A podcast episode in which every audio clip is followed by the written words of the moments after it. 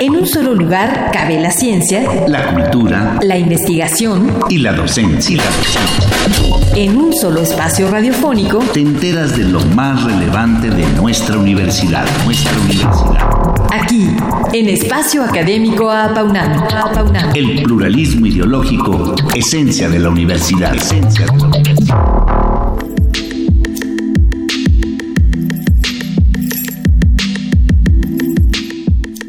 Continuamos hoy con el recorrido sonoro por el laboratorio Ixtle de la UNAM. La visualización y realidad virtual que ahí se lleva a cabo.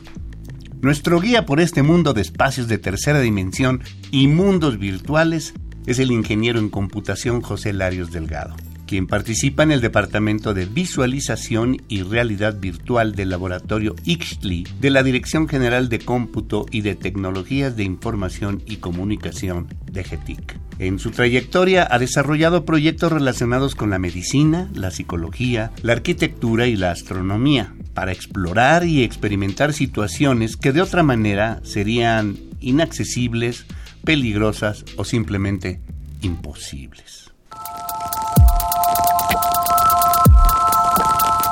Para la comunidad universitaria, la visualización y la realidad virtual aportan una herramienta que permiten experimentar pues estos mundos tridimensionales de una forma pues mucho más natural, es como nosotros experimentamos la, la realidad día con día, solo que estas realidades son realidades simuladas que nos pueden aportar experiencias para aprender, para conocer eh, para investigar y también para entrenamientos, para capacitación y el entretenimiento.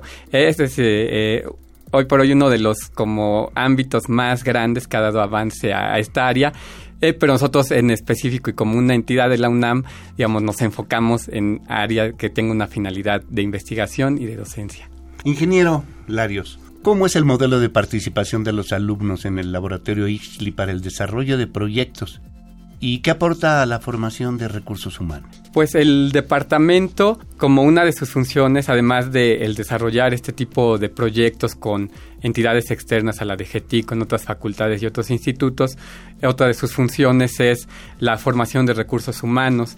Y esto lo hacemos a través de servicios sociales de facultades como ingeniería, como ciencias, para la parte de programación y desarrollo de todos estos sistemas, tomamos alumnos de estas carreras y los integramos a que colaboren con nosotros en el desarrollo de estos proyectos. Y en la parte de, diseño también integramos nosotros a alumnos de facultades como de la Facultad de Artes y Diseño, de Arquitectura y también de diseño industrial ellos también se integran y, colaboran eh, con el departamento en la creación de estos contenidos 3D. Además de los servicios sociales, eh, se abren planes de becarios eh, y también en ocasiones se abren diplomados y esas partes es donde se dan las, los cursos de capacitación. ¿Y, podría compartir con nosotros y el público algunos ejemplos de proyectos de realidad virtual relacionados con la naturaleza como los aparatos oceanográficos y la experimentación lingüística en la floresta amazónica virtual? Sí, aunque estos eh, son, bueno, vamos a hablar de dos proyectos que, por ejemplo, hemos desarrollado en el departamento. Y bueno, en realidad nosotros hemos hecho desde hace 15 años muchos, muchos proyectos, no nos daría tiempo de, de hablar de todos. También ahorita quizá queda la invitación a que eh, puedan visitar las, eh, la página del departamento y ahí encontrarán. ¿Cuál es la página? Es dvrv.unam.mx, http, eh, este, punto, dos puntos diagonal diagonal, dvrv.unam.mx y ahí encontrarán mucha más información sobre todos los proyectos, pero bueno, en particular sobre este, ahí son el, la UNAM cuenta con dos barcos oceanográficos, el Puma, y el Justo Sierra. Y bueno, uno de los principales usuarios son eh, los alumnos del Instituto de, Liminologías y Ciencias del Mar. Eh, los alumnos utilizan el barco pues para hacer ya sus investigaciones y para recabar, datos en, en alta mar pero eh, pues ellos utilizan herramientas y dispositivos del barco, entonces necesitan antes de hacer un, estudio necesitan saber manejar estos instrumentos. Entonces, para el instituto nosotros desarrollamos una aplicación de entrenamiento para que los alumnos, antes de que tengan que ir al, al barco a hacer un, un estudio, puedan capacitarse en, en, este, en un simulador. ¿Cuáles son las ventajas de usar este simulador? Porque uno puede decir, bueno, pues si está el barco, ¿por qué pueden utilizar, no utilizar el barco? Bueno, pues el, el, barco está en el puerto de Mazatlán, entonces el instituto está aquí en Ciudad Universitaria. Eso implica que los alumnos se tienen que trasladar y eso ya implica tiempo, implica costos. El utilizar los eh, instrumentos conlleva un riesgo porque son eh, grúas, son este, jaulas, son dragas y eso puede ocasionar accidentes. Entonces también por seguridad de los alumnos conviene que practiquen antes en algo donde si se equivocan no hay ningún problema. El que lo sepan manejar antes eh, les ayuda a que esto sea menos factible. Entonces, todas son estas ventajas que ofrece un, un sistema de este tipo. De, en el caso de lingüística, es una investigación, ese es, eh, no es un entrenamiento, es un estudio de, de, una investigación de doctorado que se hizo y tiene que ver con el, con el lenguaje en cuanto a que el investigador en este caso quería eh, saber cómo se hacía cierto entendimiento del lenguaje español que se habla aquí en México. Y nosotros lo que hicimos básicamente es como un juego. El juego le daba instrucciones al, usuario y le decía que tienes que ir a cierto lugar, tienes que tomar cierta cosa y en base a cómo se le pedía al usuario, el investigador tomaba los datos de qué es lo que entendía y de ahí hizo su estudio de qué es lo que ciertas palabras clave entendía el, el, usuario. Y es solo un ejemplo de cómo se puede utilizar la realidad virtual para una investigación, para un estudio de investigación. Bueno, sabemos que actualmente la cultura vial es deficiente, ¿no? ¿Cuál es la aportación a este tema del proyecto Simulador de Zona del Dilema? Pues otro de nuestros grandes usuarios que donde se puede aplicar la, realidad virtual es en psicología.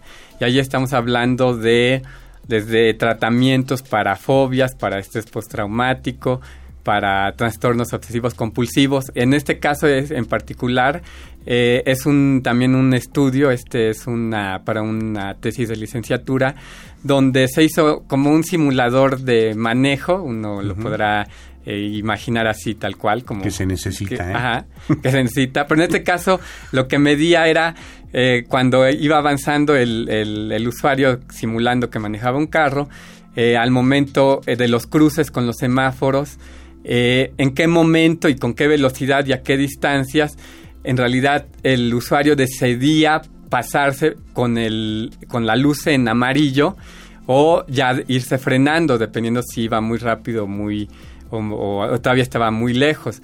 Y esto con una cuestión de estudio de ver cómo toman las decisiones los, en este caso el grupo que están estudiando, para eh, ver en al, y a tratar de hacer más seguro en este caso estos cruces, porque eh, pues sí, es claro que si está en verde todos vamos a cruzar, si está en rojo todos nos vamos a detener, pero cuando está en amarillo es donde se vuelve un poco ambiguo de si, en, en teoría uno tendría que ir frenando, pero pues si uno está muy cerca ya del cruce, pues uno normalmente decidirá pasas. cruzar con, con el amarillo y pero pues en algunos casos puede ser peligroso claro. porque la distancia todavía puede ser muy separado y es parte de, de un estudio que sí, se hizo en psicología.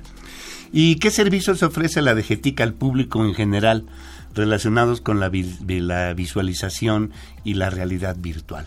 Eh, pues eh, los servicios que da el, el, observatorio y el departamento es eh, Primero es el, la asesoría toda la comunidad universitaria, asesoría especializada para el desarrollo de estos proyectos. Sería la, invitación a que se acerquen con nosotros en, en la DGTIC para, si tienen interés en que pueden aplicar esta tecnología en algún proyecto de investigación o de docencia, se pueden acercar, ese es lo primero, y se les puede asesorar para ir definiendo el proyecto. Lo siguiente es el desarrollo del, del, proyecto, una vez que se pueda definir. También damos el servicio para el desarrollo de todo este tipo de, de proyectos.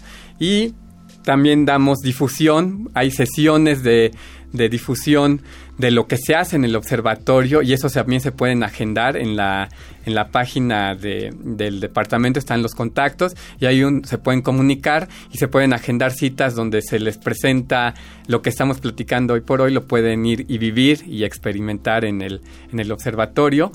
Y eh, también son los cursos y las capacitaciones de las que hablamos anteriormente, eso también es parte de los servicios que, ofrece.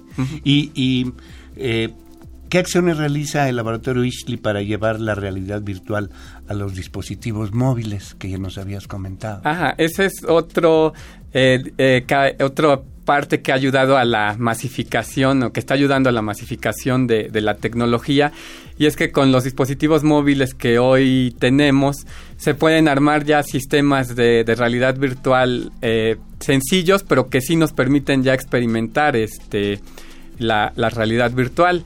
Existen hoy por hoy cascos de realidad virtual que muchos los habrán visto que venden ya hasta en tiendas comerciales que simplemente es como un armazón de un casco, no tiene nada, digamos, de electrónico dentro de sí, solo es un, armazón con unos lentes y lo que uno tiene que poner es su, su, dispositivo como si fuera la pantalla. Y ahí lo que nosotros hacemos somos, son aplicaciones que se pueden incorporar a este tipo de, dispositivos y corren exactamente como, como si fuera un casco eh, diseñado para este tipo. Claro que tiene sus limitantes porque en este caso lo, lo que procesa y genera todo el mundo virtual es el celular y está, eh, digo, hoy hay celulares muy buenos, tienen muy buenas eh, características, pero de todas formas no se comparan con equipos especializados para la, visualización y la realidad virtual. Y también cabe señalar que muchos quizá también ya han experimentado este tipo de, realidad virtual con estos dispositivos y lo que quizá más se han eh, enfocado es en, en video y en fotos 360, que también hay muchos dispositivos que uno toma con su celular y los puede integrar en un dispositivo de este tipo. Y es una especie de inmersión, pero es de muy bajo nivel. Lo que nosotros hacemos es también que haya interacción, por lo cual tenemos que simular el ambiente. No lo tomamos como video, sino que uno de verdad puede interactuar y puede caminar y puede puede hacer que sucedan cosas. Es en ese sentido mucho más similar a un videojuego que a una película. ¿Y qué requieren los estudiantes e investigadores para usar las instalaciones del laboratorio Ixtli ubicadas en Ciudad Universitaria brevemente? Pues en realidad no requieren mucho, es un, es un servicio que está abierto a la comunidad universitaria, entonces la invitación es que se acerquen con nosotros, si tienen el interés, a la de GETIC, pueden ir y preguntar por el departamento o pueden contactarnos a través de, nuestro correo que también está en la, en la página o teléfonos también están ahí. Y eh, pues si tienen alguna duda o pregunta sobre la tecnología pueden eh, comunicarse con nosotros y ya para desarrollar proyectos eh, pues sí necesitamos que se comuniquen con nosotros y se puede ir trabajando en, en los requerimientos, en ver qué es lo que se requiere y se va trabajando en, en el desarrollo de este tipo de, de aplicaciones.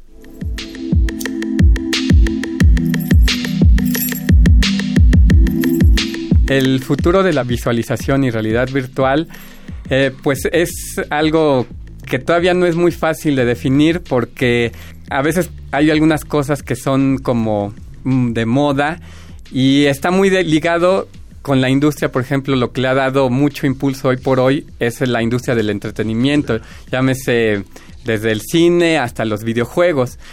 Y ha habido muchos dispositivos, hay muchos dispositivos que se han creado y hay muchos que también, así como se ve que tienen, que pueden ser muy buenos, eh, que terminan en el olvido. Uno nunca sabe qué tanto, qué tanto va a permear la tecnología. Agradecemos al ingeniero José Larios Delgado, gracias a quienes se sumaron a este viaje virtual.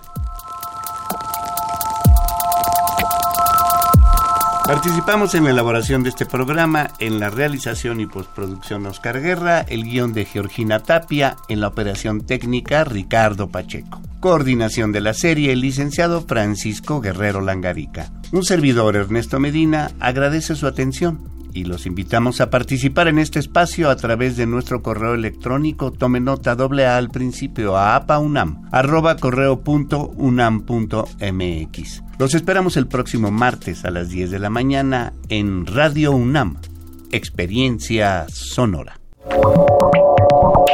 En un solo lugar cabe la ciencia, la cultura, la investigación y la docencia. En un solo espacio radiofónico te enteras de lo más relevante de nuestra universidad, nuestra universidad. Aquí, en Espacio Académico Apaunam. El pluralismo ideológico, esencia de la universidad. Esencia de la universidad.